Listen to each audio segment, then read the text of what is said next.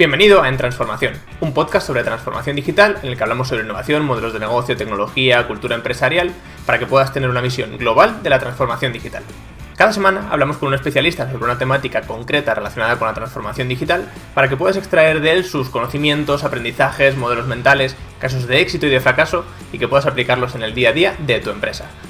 Hoy vamos a hablar sobre innovación a largo plazo con Gabriel Weinstein. Gabriel ha estudiado en el Institute for the Future y en el Singularity University, que es un programa de formación de la NASA, ojo, ojo con, el, con el dato, y además es socio global de Olivia. Olivia es una empresa de, de una no consultora, como la define él, especializada en transformación cultural y organizacional. Y en la charla vamos a hablar primero sobre por qué las empresas tenemos que transformarnos tenemos tantos problemas para transformarnos sobre todo. Y vamos a hablar sobre la metodología Foresight, que es una metodología de diseño de escenarios futuros en la que vamos a aprender cómo podemos anticiparnos a las cosas que van a venir en el futuro para que no nos pillen tan desprevenidos y podamos aprovechar las oportunidades como negocio. Así que con esto os dejo con Gaby. Gaby, bienvenido a En Transformación. Muchas gracias, Jorge. Un placer estar aquí. Gracias por la invitación. Un placer tenerte. Oye, arrancamos como, como siempre en este, en este mundillo. ¿Qué entendemos o qué entiendes tú por transformación digital? Bueno, buena pregunta. Eh, creo que si, si, pones 10 personas dentro de una sala tendrás 10 definiciones para, de, respuesta a esa pregunta. Personalmente creo que tiene que ver con la adaptación de las compañías hacia un mundo totalmente distinto. Habitualmente se cree que tiene que ver exclusivamente con tecnología y es una pata muy fuerte de la transformación, pero no podemos olvidarnos de la generación de las habilidades para poder aprovecharla, de la cultura, eh, y sobre todo pensar en la convivencia de nuevos modelos de negocio, ¿no? Entonces, al fin y al cabo, tiene que ver con el desarrollo de capacidades para un mundo que, es digital o que es híbrido. Correcto, sí, totalmente, totalmente de acuerdo. Es, eh, hemos tenido tú y yo bastantes conversaciones de este, de este tema y, la visión global de la transformación digital más allá de la tecnología es algo que, que creo que estamos muy de acuerdo y, y, es una de las razones principales por las que nace esta, esta iniciativa de, de transformación. O sea que, eh, totalmente bienvenida y, alineados con, esa, idea. Has comentado eh, que es una forma de, dar respuesta a, los cambios que, están ocurriendo de alguna manera a nuestro alrededor. Y es verdad que en el mundo de la empresa estamos todo el día rodeados de, cambios que cada vez además van más rápido, cambios en, nuevas tendencias que los clientes nos van demandando poco a poco, más conveniencia, están más empoderados, eh, cambios en, la tecnología, que simplemente surgen nuevas tecnologías que generan nuevas oportunidades para nuestro negocio y cambios en la competencia, ¿no? También, que la competencia pues, va adaptando nuevos modelos de negocio, va innovando, capta mejor clientes que nosotros, los fideliza mejor, etcétera. Y en medio de todo esto estamos nosotros en nuestra empresa, que muchas veces estamos como, como en la playa, que te viene una ola, te tira, te levantas, te tira otra, ¿no? Y estamos un poco eh, saturados y, no somos capaces de, de responder a, estos cambios, ¿no? ¿Qué, ¿Qué, problema tenemos las empresas con, con, responder a los cambios a nuestro alrededor? Bueno, eh, has descrito muy bien el mundo en el que vivimos, ¿no? y, parece que, que, cada vez vienen más rápidas esas olas, que no, que no te da tiempo a levantarte. Eh, buena analogía. La, la, realidad es que lo que nos suele pasar es que somos muy reactivos. Eh, de repente vemos la hora muy cerca nuestro y no nos da tiempo a reaccionar. Entonces, yo creo que las organizaciones pueden evolucionar por, por, dos grandes razones, si se quiere, y en el medio hay un montón de excusas, llamémosla, pero las únicas dos razones reales son dos, una es la crisis y, la otra es la visión. eh, la visión, por supuesto, me permite ver la ola venir desde más lejos, con lo cual me da más tiempo a reaccionar, pero como probablemente hoy nos está yendo muy bien, se hace más difícil porque hay que convencer a muchas personas que tenemos que cambiar. eh, y luego lo hacemos por crisis, cuando la tenemos eh, frente a nosotros, ¿no? Y ahí es como podemos porque no tenemos mucha alternativa. Entonces, si nosotros tuviéramos la capacidad de ver determinadas olas desde más lejos, eh, estaríamos mucho más a gusto con el cambio, creo, porque tendríamos el tiempo natural que el ser humano requiere para adaptarse. Mm. Eh, creo que, que, que, es una buena forma de, de verlo. Totalmente. ¿Y por, por, qué no somos capaces de ver esa es la, la, ola que viene de lejos? Y si no paramos de comernos la que está cerca, ¿qué, ¿qué, problema crees que tenemos en esto?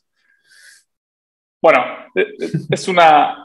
A ver, yo creo que habitualmente lo que tratamos de hacer es lo que intuitivamente nos sale, ¿no? Entonces, mm empezamos a tratar de reconocer, primero mirar a los costados, ¿no? O sea, dejar de mirarnos a nosotros mismos y mirar qué hace la competencia, por ejemplo, como tú bien decías antes. Entonces, mirando así de reojo, yo puedo darme cuenta, bueno, qué es lo que otros están viendo.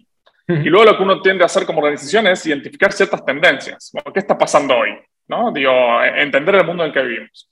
Aquel, todas las organizaciones de alguna forma, no sé si, si coincide Jorge, son muy endogámicas, se miran mucho el ombligo. Sí. Entonces, cuando logran, por, por alguna razón, mirar hacia afuera, empiezan a descubrir nuevos mundos. Entonces, eh, darse cuenta que en el mundo en el que vivimos es importante la gratificación instantánea para clientes y para colaboradores, o cómo los intereses cambian muy rápido, o cómo em, los, em, los, clientes están mucho más empoderados porque pueden comparar con antes no, em, la, experiencia como muy reivindicada, la personalización. Entonces, empezamos a ver esas cosas como, ok, esto está sucediendo, es una tendencia, entonces nos va a permitir ver lo que va a suceder. Y la realidad es que cuando miramos una tendencia, estamos mirando el pasado, no el futuro. Estamos, eh, estamos dándonos cuenta que sucedieron determinadas cosas, con lo cual ese patrón lo convirtió en tendencia. Entonces, cuando nos quedamos ahí y solo ahí, es cuando seguiremos teniendo la hora, la hora enfrente. La pregunta es, ¿cómo logramos mirar más allá? Porque de hecho, vamos a algo que, que, nos interesa mutuamente, que son las tecnologías. ¿no? Un gran acelerador para todas las tendencias en las cuales, con las cuales hoy convivimos son las tecnologías. ¿no? que, que sobre todo las que crecen exponencialmente, no sé, la, eh, eh, blockchain, por, por decir alguna, la inteligencia artificial. Eh, y, y esas, esas tecnologías crecen con una curva exponencial. Entonces, si nosotros miramos solo ese pedacito de la curva exponencial, nos quedaremos con la tendencia. Pero si nos alejamos y, tratamos de ver el bosque y no el árbol, veremos que esa curva en algún momento cae. Y habrá otra, otra S, otra forma de, otra curva en, ese formato que permitirá darle continuidad al crecimiento de la tecnología. Entonces, digo, si, si nos vamos mucho, vemos que es una exponencial, pero con muchas S adentro. Entonces, si nosotros logramos ver ese bosque, entenderemos no solo el presente del que estamos, sino que estamos ampliando el espectro de tiempo y eso me empieza a permitir ver un poquito más hacia adelante. Em, y, creo que eso es una, una gran cualidad en las organizaciones, ¿no? Mirar a, mirar a futuro eh, no como una continuidad del presente. Eso suele ser uno de los grandes errores. Mm. Creo que todos hemos visto Volver al Futuro, por lo menos nuestra generación, y creemos que el futuro es la continuidad del presente. ¿no? va, a ser igual que hoy, pero aparecerá un DeLorean volando y una patineta que flota. Em, y la realidad es que no, no, nuestra capacidad eh, habitualmente no nos permite ver los puntos de inflexión que, que están en el camino. Y creo que esa es la clave como decía, para seguir con la analogía, Emmett Brown, eh, tenemos que identificar los puntos, los puntos de inflexión que rompen la continuidad del tiempo. Mm, el futuro no es continuidad del presente. Mm, totalmente. Yo creo que ahí hay dos cosas importantes que has dicho, ¿no? Que las empresas nos gusta mucho mirarnos el ombligo, ¿vale? Y creo que es totalmente cierto y no sé si pasa por, por miedo, porque no queremos realmente mirar y preocuparnos de lo que pueda venir, o porque nos hacemos la ilusión de que, de que tenemos tantas cosas entre manos que es que, mira, es que no tengo tiempo de ponerme a mirar, a mirar eso otro, ¿no? Y me gusta mucho este, este meme que salen dos tíos con una carretilla llena de piedras y las ruedas cuadradas, ¿no? Y llega uno y les dice, oye, están estas ruedas redondas, ¿las queréis? Y dicen, no, no, estamos muy liados, lo siento.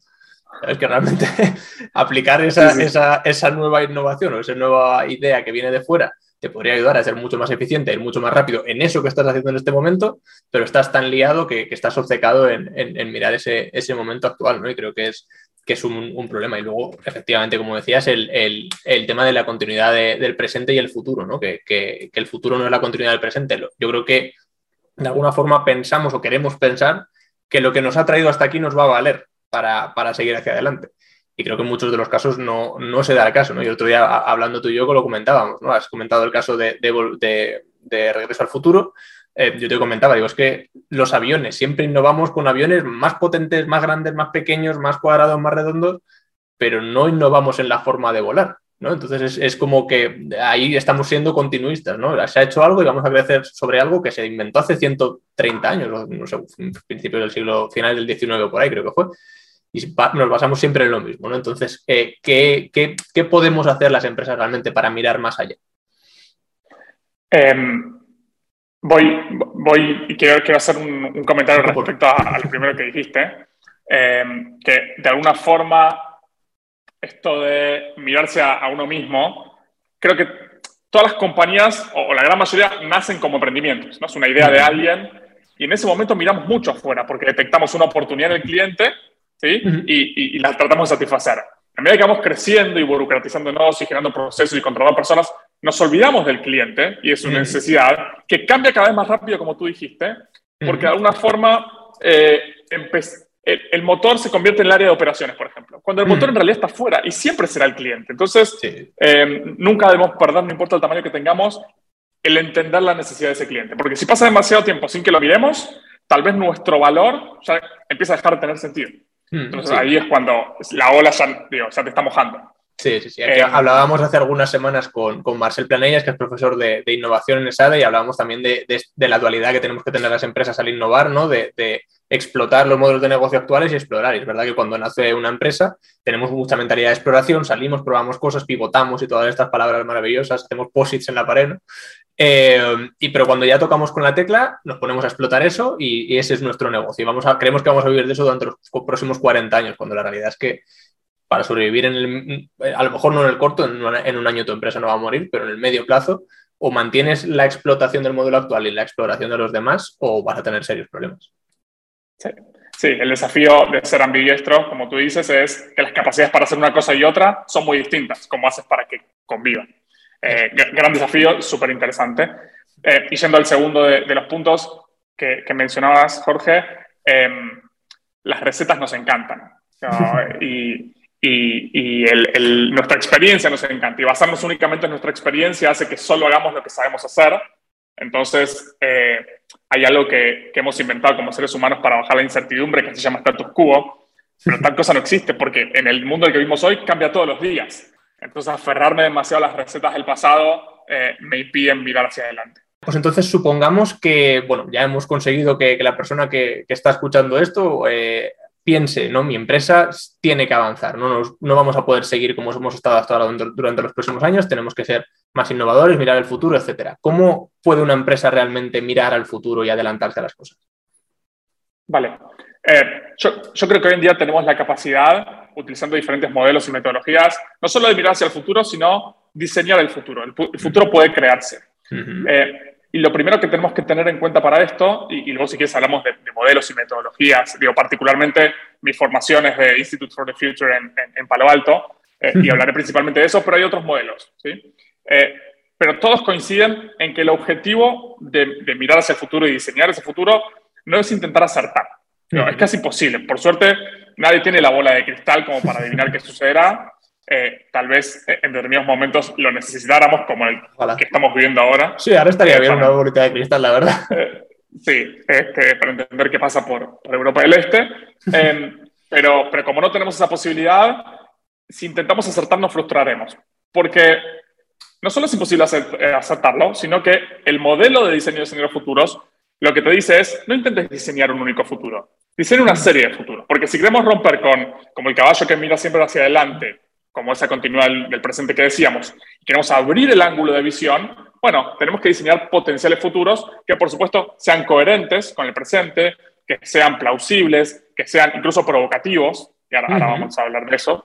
Eh, entonces, lo que me permite abrir el ángulo de visión es ir haciendo un ejercicio de entendiendo qué va sucediendo para entender cuál de los caminos que diseñé es el que más probable, es, que, es, el, que, es el que probablemente se dé, o, mayormente, ¿no? según avanzamos, diseñamos una serie de, de, escenarios o posibilidades, algunas entiendo más realistas, otras tenemos que tirar de, también de, de, ideas más alocadas, para luego, según se vaya acercando el momento, decir, vale, pues parece que vamos por aquí, ¿no?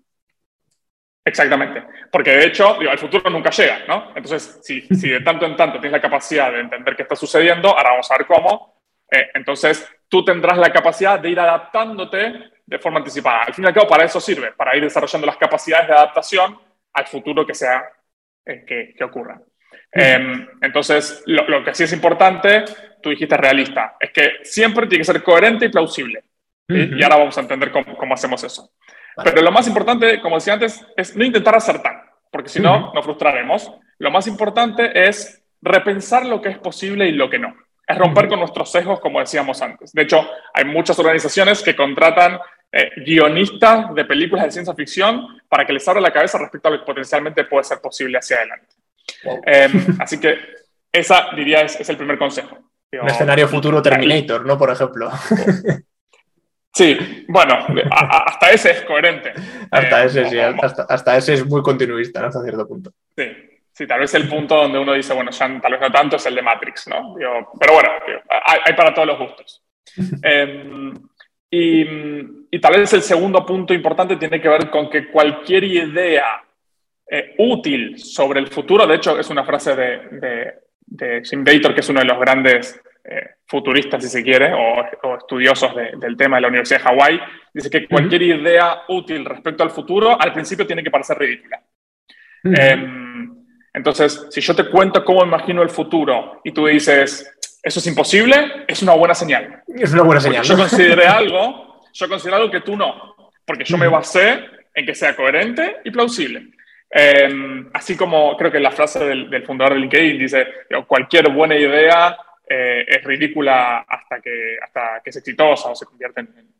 Este, me, parece que, que, va en esa línea, ¿no? Eh, entonces, si, es, si, lo que te cuento es provocativo, entonces estamos frente a un potencial buen futuro diseñado. Em, entonces, eh, tal vez lo que sí tendría en cuenta en estos casos tiene que ver con lo que llamamos habitualmente, que, justo antes hablábamos, expertos o gurúes, o, porque son a quienes recurrimos habitualmente para preguntarle, bueno, ¿y cómo crees que va a ser el futuro? Y la realidad es que el experto va a hablar del futuro en base a su experiencia, que es del pasado. Entonces, es el que habitualmente no logra ver los puntos de inflexión. Pero si yo reúno al experto, que es clave, por supuesto, y al ingenuo, comillas ingenuo, ¿no? Que basa las preguntas que el experto jamás se va a hacer, es una gran combinación en un equipo que diseña futuro. ¿sí? Eh, porque tienes a, aquel que, considera todas las variables y aquel que considera una variable que éste nunca considerará. Esto pasa eh, mucho también en empresas, ¿no? Que, hay muchas empresas normalmente piden eh, contratar o buscan contratar a alguien que tenga experiencia en su sector y hay veces que cambiamos y decimos, no, mira, es que quiero que venga alguien nuevo, que sea una tabula rasa y que nos rompa con, lo que sabemos hacer hasta hoy y lo que hemos hecho hasta el día de hoy porque ya nos está dejando de funcionar. ¿no? Esto se ve en el mundo de la empresa. Sí, totalmente. De hecho, eh, hay, hay, un chiste, hay un meme que, un CEO le pregunta a su equipo, bueno, tráigame algo innovador que nunca nadie se ha hecho. El equipo va, trabaja, se rompe la cabeza, vuelve, se lo presenta y el CEO le dice, ok, buenísimo, ¿y, y quién lo ha hecho antes y le ha funcionado? Ok, entonces, de alguna forma, tenemos que estar dispuestos a animarnos, ¿no? si yo diseño escenarios futuros y me quedo con eso y no cambio en pos de esos escenarios, ¿para qué los diseñé? y, peor, imagínate que ocurra y no hice nada al respecto, ¿no? Digo, eh, Lo, tenía, lo tenía ahí, pero no he hecho nada. Sí, eh, bueno, pasa, pasa más habitualmente de lo que nos gustaría. Eh, y después hay un concepto que sí me gustaría traer que se llama Future, future Shock. Eh, que es un concepto de, Alvin Toffler, eh, que tiene que ver con que el futuro puede llegar muy rápidamente, de forma muy acelerada. Y nos pasó, por ejemplo, con COVID. Lo hemos vivido todos. De un día, exacto, y de un día para el otro tuvimos que cambiar drásticamente nuestros comportamientos. No podíamos salir de casa, teníamos que usar mascarilla para absolutamente todo. Entonces, cambió nuestro comportamiento. ¿Era previsible que eso ocurra o no? Bueno, Bill Gates dirá que sí. En 2015 dio una charla de esto, con lo cual para Bill Gates no fue un, un, cisne negro. Pero para muchos de nosotros sí, porque no para la gran mayoría de la humanidad lo fue. Exacto. Entonces, em, eso es lo que nos pasa cuando miramos el futuro y no hacemos nada. ¿No? Que, que, de hecho deja de ser un cisne negro para convertirse en un rinoceronte gris, ¿no? que son aquellos futuros en los cuales sabemos qué va a pasar, no sabemos cuándo, pero no hacemos nada al respecto. Em, entonces, creo que, que, esto es una buena forma de, de, entender que es posible y que no. Después puedo hacer algo al respecto o puedo no hacer nada. Y después ya tiene que ver con la capacidad de cada compañía. Um, pero Future Shock, este, esto que te contaba, es un, es un ejercicio que propone Alvin Toffler respecto a que nos tratemos de imaginar a nosotros mismos que nos congelan un momento y nos despiertan 10 años después. ¿sí? ¿qué capacidad tendríamos de vivir nosotros en una sociedad que no conocemos a la velocidad que se da el cambio en este mundo en el que vivimos? Sería extremadamente difícil. Bueno, eso es lo que nos ocurrió con la pandemia. Nos fuimos teletransportados, no sabíamos cómo colaborar digitalmente, algunos ni siquiera tenían las herramientas, los líderes les costaba liderar. Entonces, em, de eso se trata, es estar inmerso en un mundo que no conoces. Es como que tú no hablas chino, no tienes un móvil y te ponen en China un día para el otro. No sabes ni, ni qué hacer. Sí, sí, sí, totalmente. Eh, Pero yo, creo que además, yendo un poco más allá y, cogiendo ese mismo plazo, ese mismo escenario, eh, si nos paramos a reflexionar, ostras, lo que hemos cambiado en 10 años, hace 10 años apenas usábamos WhatsApp, apenas teníamos datos en el móvil, Airbnb, Uber, todo esto era, vamos, no, lo habíamos utilizado en la vida. ¿Vale? O sea, el, cambio en los últimos 10 años, pese a que en el día a día lo hemos vivido relativamente poco a poco y lo hemos ido adoptando, a cualquiera de, hace, de nosotros hace 10 años lo sueltas a día de hoy y va perdido, no se entera de absolutamente nada. Sí. Creo que el único lugar en el cual se sentiría cómodo sería tal vez en, en, una escuela, digo, porque el sistema educativo es el que menos ha cambiado ¿no? últimamente. por desgracia. 150 años, por poner un ejemplo. Eh, pero sí, totalmente. Eh, eh, estaría muy perdido. Entonces, lo que quiero transmitir con esto es que el foresight permite identificar insights o hallazgos. Mm. Y esos insights te tienen que llevar a la acción, porque si no, te quedarás en un estudio que es, muy bonito y, y, nada más. Por, la forma de en esto, la, la, la, metodología de la que estamos hablando, ¿no? de, de visión de escenarios futuros, etcétera, tiene, se está acuñada como metodología Foresight, ¿no? Y, y, los insights que estás comentando al final son, pues eso, como eh, píldoras o pequeñas aportaciones de valor, ¿no? Que realmente podemos coger de, oye, vale, hemos hecho un análisis, ¿qué saco de ese análisis que yo pueda aplicar, ¿no? Que es, al final la clave, es como en cualquier empresa de hoy que analiza datos, vale, muy bien, tengo un cuadro de mando fenomenal, pero ¿para qué me sirve, ¿no? ¿Qué, ¿Qué, acciones saco de ese cuadro de mando que yo pueda luego aplicar en mi día a día? Exacto, de hecho se vuelve eh, un bucle, ¿no? Como foresight, insight, action, es decir, miro el futuro, identifico hallazgos, y actúo en consecuencia y sigo mirando el futuro. De hecho, se llama habitualmente, tú no, haces un análisis muy profundo del futuro constantemente, haces un gran análisis de tanto en tanto, cada algunos años, y en el medio lo que haces es lo que se llama vigilancia tecnológica, ¿no? que, no es solamente tecnología, pero lo que haces es mirar cómo está el panorama. Sí, vigilancia competitiva, ¿no? tener un poco la, la visión fuera, que estoy, hay incluso herramientas en el mercado que se venden como vigilancia competitiva, precisamente para, para esto, para analizar tendencias de mercado, cosas básicas como a veces seguimientos de palabras clave, pero bueno, que también pueden aportar cosas. Exactamente, e-, eso mismo. Eh, y la forma de hacerlo, y ahí ya si quieres nos metemos en, algo más metodológico, tiene que ver con la identificación de señales. Básicamente las señales son representaciones del futuro que se dan en el presente. Son cosas que existen hoy, pero no son mainstream, no, no es común que ocurran, y cuando lo vemos nos sorprende. Entonces, una característica que tiene una señal es que es muy específica. Yo puedo decir a lo que vi o a lo que escuché, ¿sí? Em, y tiene que ocurrir para que sea considerada una señal en, este plazo, en, un año, por ejemplo, ¿no?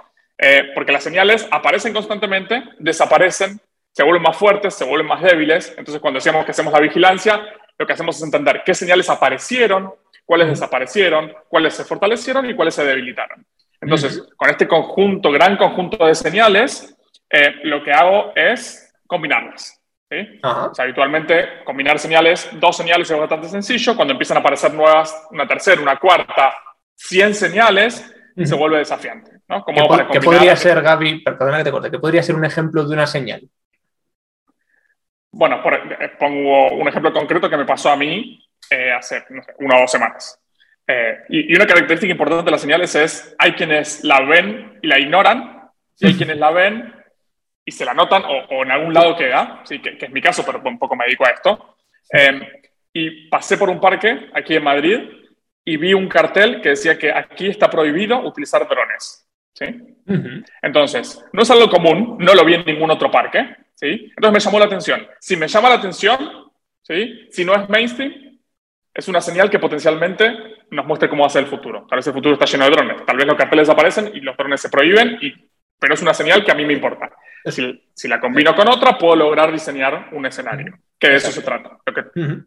Entonces, si yo empiezo a combinar estas señales y mientras más lo haces, mejor te vuelves combinando señales. ¿sí? Al principio los escenarios son medio vagos y luego empiezas a ser bueno diseñando esos escenarios. Lo importante que tiene una señal tiene que ver con que o, cómo la identificamos, si quieres.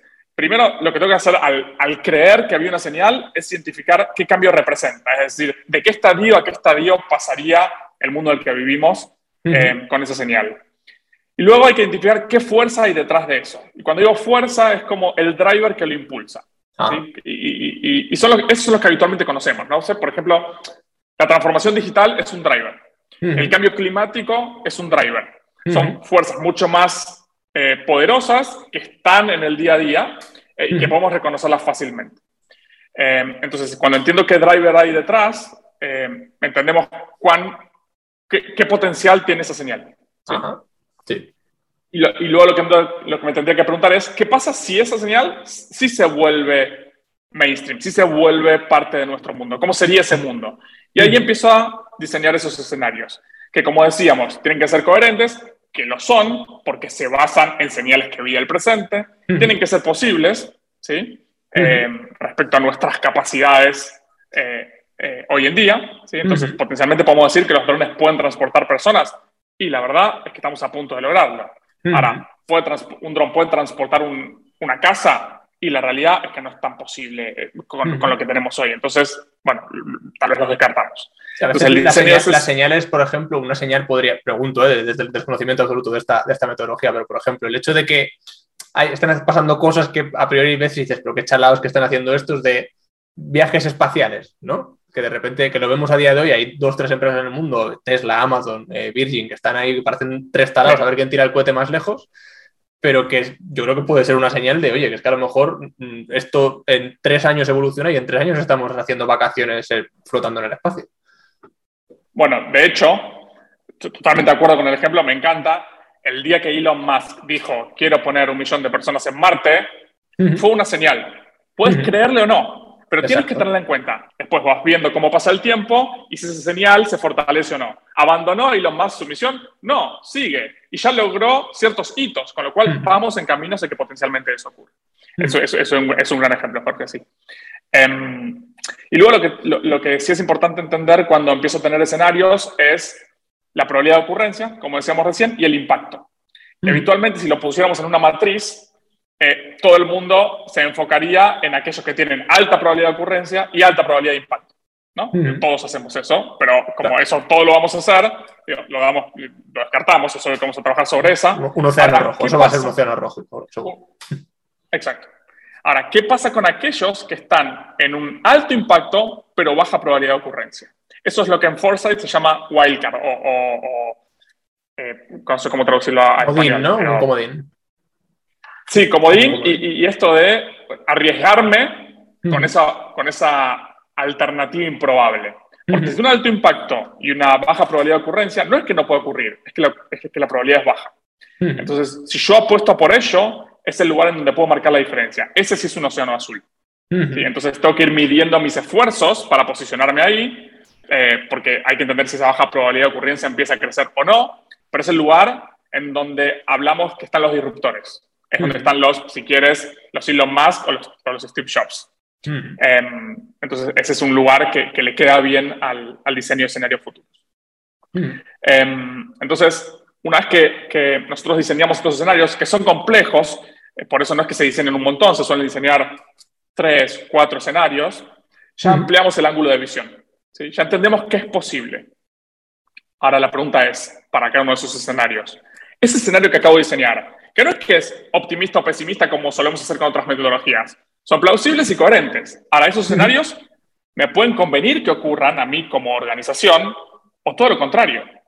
Puedo generar un escenario que no me convenga. Pero yo no controlo qué suceda o no suceda. De hecho, dos cosas importantes a la hora de, diseñar escenarios futuros. Uno es, yo no tengo que estar como actor en ese escenario. Lo diseño a pesar de mí y de quién soy como organización, porque si no estaría muy sesgado. Y la segunda es que cuando diseño un escenario no puedo pensar en el futuro demasiado amplio, porque si no sería imposible encontrar señales para ese futuro. Sería imposible generar cierta afirmación. Entonces tiene que, tengo que hacerme tengo que definir la pregunta que quiero responder con ese escenario, que tiene que ser lo suficientemente estrecha como para poder responderla y lo suficientemente amplia para encontrar señales que puedan eh, ayudarme a, entender por dónde va el, camino. Y un eh, ejemplo de, cómo cerramos esa, esa pregunta eh, que nos queremos plantear es cerrándolo a un sector, por ejemplo, ¿cómo, por ejemplo, ¿cómo es el futuro de la movilidad en las ciudades? Sería una pregunta lo suficientemente cerrada, todavía es demasiado abierta.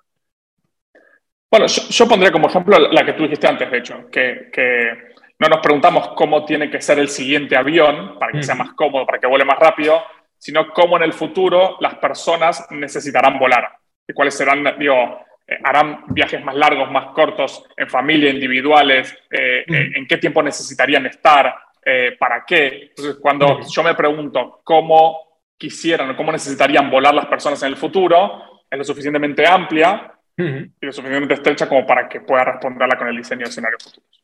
Hay, una eh, pregunta a lo mejor padre de esa, ¿no? Que es cómo se desplaza la gente eh, en, distancias largas en el futuro, que sale de volar, ¿no? Que a lo mejor no es volar, que a lo mejor es ya el teletransporte, ¿no? Y estas cosas, pero bueno, siempre puedes tirar, subir niveles o bajar niveles, entiendo. Hay que buscar el punto medio, ¿no? El punto, el punto adecuado para que no sea accionable, porque si no se abren tantas posibilidades que no. Sí, sí. De, hecho, eh, algo que, no mencioné, pero, pero me parece que vale la pena, que es por qué nace esta disciplina, ¿no? Em, y, la realidad es que nace a partir de los ejércitos, de, la necesidad para que un ejército pueda cambiar su estrategia eh, eh, en general de, armamento, de capacitación, de comunicaciones, etcétera, necesitan muchos años de anticipado. Habitualmente se necesitaban 50 años para que un ejército pueda cambiar su estrategia. Entonces, era necesario mirar muy hacia adelante para entender qué potenciales conflictos podría tener un país. Em, y, eso se fue acortando en el tiempo y Shell, la compañía petrolera, fue la primera empresa eh, con fines de lucro que empezó a utilizar el diseño de escenarios futuros. De hecho, los disponibiliza cada vez que genera un escenario futuro para que cualquiera pueda consumirlo, están disponibles online. Em, y ha bajado el tiempo a 25 años, algunas empresas lo hacen a, 10. De hecho, 10 diría que es el, el momento ideal, porque es lo suficientemente cerca como para que me importe. A 50 años falta tanto que entonces 10 años es, algo que yo puedo controlar y hacer algo al respecto, pero es lo suficientemente lejos para considerar que, esto, que el futuro puede ser drásticamente distinto. Entonces, 10 años es el sweet spot. Em, y, hoy lo utilizan muchas organizaciones, por supuesto, pero nace desde, la milicia. qué bueno. Em, y, bueno, y lo importante de esto es, bueno, ¿qué, ¿qué hago cuando tengo los escenarios? Bueno, decíamos antes, ¿puede convenirme o no? Y hay dos variables clave en esto. Cuando tengo el escenario, yo puedo definir mi posicionamiento estratégico, dónde me conviene estar. Ahora, si ese escenario no me conviene, ¿sí? o, creo que no me conviene, voy a tratar de retrasarlo o voy a tratar de que no ocurra nunca. Entonces, si eres una compañía importante dentro de tu sector, tal vez puedes hacer cosas para que eso no suceda o que se retrase. Si no tienes el poder para hacer algo al respecto y cambiar ese futuro, bueno, tendrás otras estrategias que son más de adaptación que de intentar cambiar. Entonces, esas dos variables, eh, digo, en una matriz que tiene dos ejes, la capacidad de hacer algo al respecto y si ese escenario me conviene o no me conviene, te definen qué estrategia tienes que tomar. Eh, ahora, se, me, está viniendo a la cabeza que esto lo, hemos vivido con, con, las empresas que dependen de los combustibles fósiles, ¿no? Hasta cierto punto. Ellos, yo creo que han sabido desde hace muchos años la transición que, que, debíamos hacer y que debíamos vivir y que en algún momento llegaría, pero han hecho todo lo posible por, por atrasarlo a nivel de, de presión a gobiernos, a empresas privadas para que no saquen líneas de coches eléctricos hace 10 años que se podría haber hecho sin problema. ¿no? O sea, lo hemos vivido hasta que alguien, alguien ha sido un catalizador y ha dicho vamos a por ello y, y, ya no hay quien lo pare. Sí, eh, eso mismo. incluso recuerdo, no me acuerdo el nombre del, del, vehículo, pero General Motors sacó su primer auto eléctrico, lo ah, vendió unidades y lo tuvo que quitar del mercado por las presiones. Eh, y, y, esto fue hace más de 10 años. Hmm. Sí, más o menos 10 años. Em, entonces, eh, yo creo que por ahí lo importante tiene que ver con que definir si me conviene o no me conviene como organización requiere un análisis mucho más profundo de que el que creemos. O sea, nuestra primera sensación es, no, eh, esto no me conviene porque no tiene nada que ver con mis capacidades del hoy. Pero si miras a los costados, te das cuenta que para el resto tampoco. Pero tú lo viste antes que el resto y tienes la capacidad de desarrollar las habilidades para estar mucho mejor posicionado en ese futuro. Entonces, a priori, el escenario que creo que no me conviene es el realmente eh, el mejor para mí. Hmm. Em, o sea, a veces creemos que no nos conviene porque, porque no nos apetece o, no vemos la necesidad de cambiar, ¿no? igual no llega, ojalá no llegue, ¿no? Pero en caso de que decidamos ir a por ese escenario o empezar a prepararnos para ese escenario, genera una oportunidad de negocio eh, muy potente para posicionarnos en un sector en el que seguramente o puede ser que otros no estén ni siquiera pensando, ¿no? Sí, sí, y habitualmente lo que sucede, Jorge, es que cuando el escenario que diseño es muy distinto a lo que yo tenía planificado, trato de ignorarlo y decir que no me conviene. Cuando si le dedicas un poco más de tiempo, como decíamos, te darás cuenta que, que tal vez es lo mejor que te puede pasar. Solamente que requerirá de una transformación, de un cambio, de una inversión, y tal vez no estés dispuesto eh, a, a, jugarte a por eso. Em, así que eso, eso se vuelve súper importante porque de alguna forma define tu futuro, ¿no? Em, entonces, en este sentido, lo importante tiene que ver con que, con ese escenario que diseñamos, ¿no? Ese escenario que diseñamos se puede llegar de distintas formas y con distintos tiempos. Entonces, tenemos que ser de alguna, de alguna forma muy precisos con el hacia dónde voy, pero muy flexibles en cómo puedo llegar ahí. Em, y, eso es, eh, ese, ese, concepto es de Bobby Johansen, también un, un, estudioso de, esto, un referente en la temática, em, respecto a, seamos como muy claros respecto a, ese escenario. y tiene que estar claro para todos y tenemos que ser muy concretos. Pero luego la forma de llegar puede cambiar drásticamente. Em, no, no, no, tratemos de quedarnos en el camino que diseñamos, porque tal vez otro llegue distinto, pero llegue. Entonces, de eso se trata un, un poco eh, el diseño de, de escenarios futuros. Y, y, luego hay muchas metodologías, ¿no? Y, y, una, y una, un gran ejercicio tiene que ver con mirar hacia atrás para mirar hacia adelante. Em, creo que Mark Twain era el que decía que, que la historia no se repite, eh, pero sí rima, ¿no? Uno puede identificar patrones del pasado que se darán hacia adelante. Entonces yo digo, bueno, ¿Qué ocurrirá en los próximos 10 años? La metodología dice que tengo que mirar 20 para atrás, o sea, como mínimo el doble para atrás. Y probablemente eh, empecemos a ver, porque somos seres humanos, ciertos comportamientos que se han repetido a través de la historia que se repetirán hacia adelante. Tengo que meter, poner otros condimentos, ¿no? Con más tecnología, con una sociedad que, que valora otras cosas, pero la esencia humana no ha cambiado desde, su creación casi. Sí, lo que buscamos al final es lo mismo, con unos medios u otros, pero, pero somos, seguimos siendo los mismos, más o menos. Sí, sí, sí. Eh, monos, grandes y un poco más listos somos. sí, y, chocaremos con muchas piedras muy similares. Entonces, em, hay muchas metodologías. Hay una metodología que a mí me encanta que se llama. Em, eh, ¿Cómo se llamaba? Eh, tiene, tiene un nombre que se refiere a, eh, a, oportunidades inesperadas o a posibilidades inesperadas. Creo que es Reveal Unexpected Possibilities, que tiene que ver con cómo generas, combinando señales, una posibilidad que rompe con todos los sesgos. De hecho, si, si, nos vamos a extremos eh, que, creemos que no son plausibles, después nos es más fácil volver hacia lo que es probable, eh, buscando esas señales. Tenemos que tener ese ejercicio de ir combinando distintos métodos para, para, para lograr eh, escenarios este, que se complementen entre sí. Yo creo que aquí también entrar en juego en todo este proceso que hemos hablado, ¿no? metodologías como el design thinking, etcétera, de primero tener una vista expansiva, luego ya ir filtrando por posibilidades, etcétera, y las combinaciones deben ser, deben ser prácticamente infinitas. Pues oye, Gaby, eh, me parece, vamos, voy a, voy a empezar a leer libros sobre, sobre este tema porque me parece, me parece súper súper interesante y que tiene, tiene mucha potencia. Un poco a modo de resumen, ¿no? Hemos hablado de que eh, para, tenemos que intentar diseñar escenarios que sean coherentes y plausibles de cierta manera, pero también eh, hasta cierto punto que sean retadores, ¿no? Es un poco combinación de, de, un escenario que deberíamos, que deberíamos buscar. Y el proceso que hemos visto es, primero, tenemos que ir identificando señales y aprendiendo a juntar diferentes señales para crear un posible escenario futuro. ¿No? A partir de ahí evaluamos estos escenarios futuros en base a, el, voy a resumir mucho, ¿eh? pero bueno, el, impacto y la probabilidad que pueden tener estos escenarios de, ocurrir y qué impacto pueden generar en nuestro, en nuestro entorno y en nuestro negocio.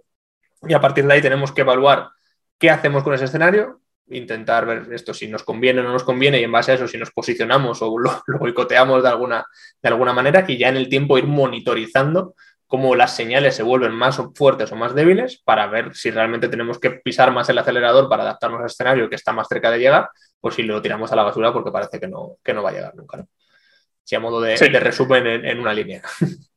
Sí, sí, y, si quieres tomo esto último que dices, eh, habitualmente no terminas tirando a la basura, le vas cambiando la forma eh, y al fin y al cabo el objetivo tiene que ver con tu capacidad de adaptarte.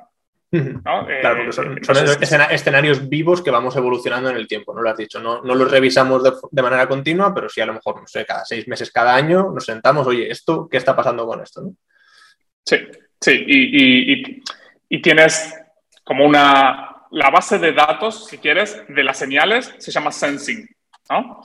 Eh, y esa base de datos se va creando a partir del aporte de muchas personas, ¿no? Entonces, eh, si nosotros logramos de alguna forma que cada persona identifique señales y la ponga en esa base de datos, a la hora de diseñar el diseño tendremos mucha más información, mucha menos sesgada para poder diseñarlos. Entonces, mantener ese sensing vivo es claro. Exacto. importante que es que es un, es colaborativo, ¿no? No es un genio dentro de la empresa encerrado en una sala, no, es cuanta más personas estén aportando y con los ojos fuera, más vamos a ver las posibles señales, como aparecen, desaparecen, ¿no? Sí, sí. Y, por el contrario, mientras más encerrado en una oficina, menos probable que diseñes un escenario lógico. Menos señales pasar. Vamos a ver las que te manda tu empresa en el día a día. Y aparte estás desconectado de cómo funciona el mundo. O sea, la clave de esto es mirar constantemente el mundo en que estamos inmersos. Así que de, eso se trata. Oye, Gaby, pues eh, fenomenal. ¿Cómo, ¿Qué podemos leer? ¿Dónde podemos informarnos más sobre todos estos temas? ¿Algún libro, algún blog, algún podcast? Has hablado ya de varios referentes ¿no? a lo largo de, todo esto y he tomado buena nota de ello, pero ¿algún libro de referencia, algún contenido de referencia que podamos estudiar? Sí, em, bueno, creo, que los nombres que mencioné son como los referentes más importantes a la hora de pensar en, en el futuro o en el diseño de escenarios futuros. Hay un libro que es muy viejo, eh, pero que es un emblema en la temática, es de, creo que es del 70, que es de Alvin Toffler, que se llama El shock del futuro, que es una, de, las, de, las cosas que he mencionado mientras charlábamos. Me parece que es un buen libro para empezar. Eh, de hecho, mirar hacia atrás para mirar hacia adelante, tenemos que ir a 1970 eh, para después. Y, y, no es que hay mucha bibliografía al respecto, ¿eh? porque no es, no, es una, no es un modelo que, todos trabajen en las organizaciones habitualmente. Mm. sí, no es el business eh, model Canvas, que es algo que está ahí súper extendido. Exacto. Eh, lo cual es bueno, porque te marcará una ventaja competitiva por sobre tus competidores, eh, para la redundancia. entonces, digo, hay, hay algunos que, que, son de referencia. Si yo pudiera empezar por uno, el de Alvin Toffler me parece que es muy bueno. Fenomenal. Pues oye, tomo, tomo mucha nota de esto y ya, ya te diré cómo, cómo diseñamos tú y yo escenarios futuros en, los próximos años. Oye, Gaby, pues un placer. Muchísimas gracias por, por, esta conversación tan, tan reveladora y, gracias por venir.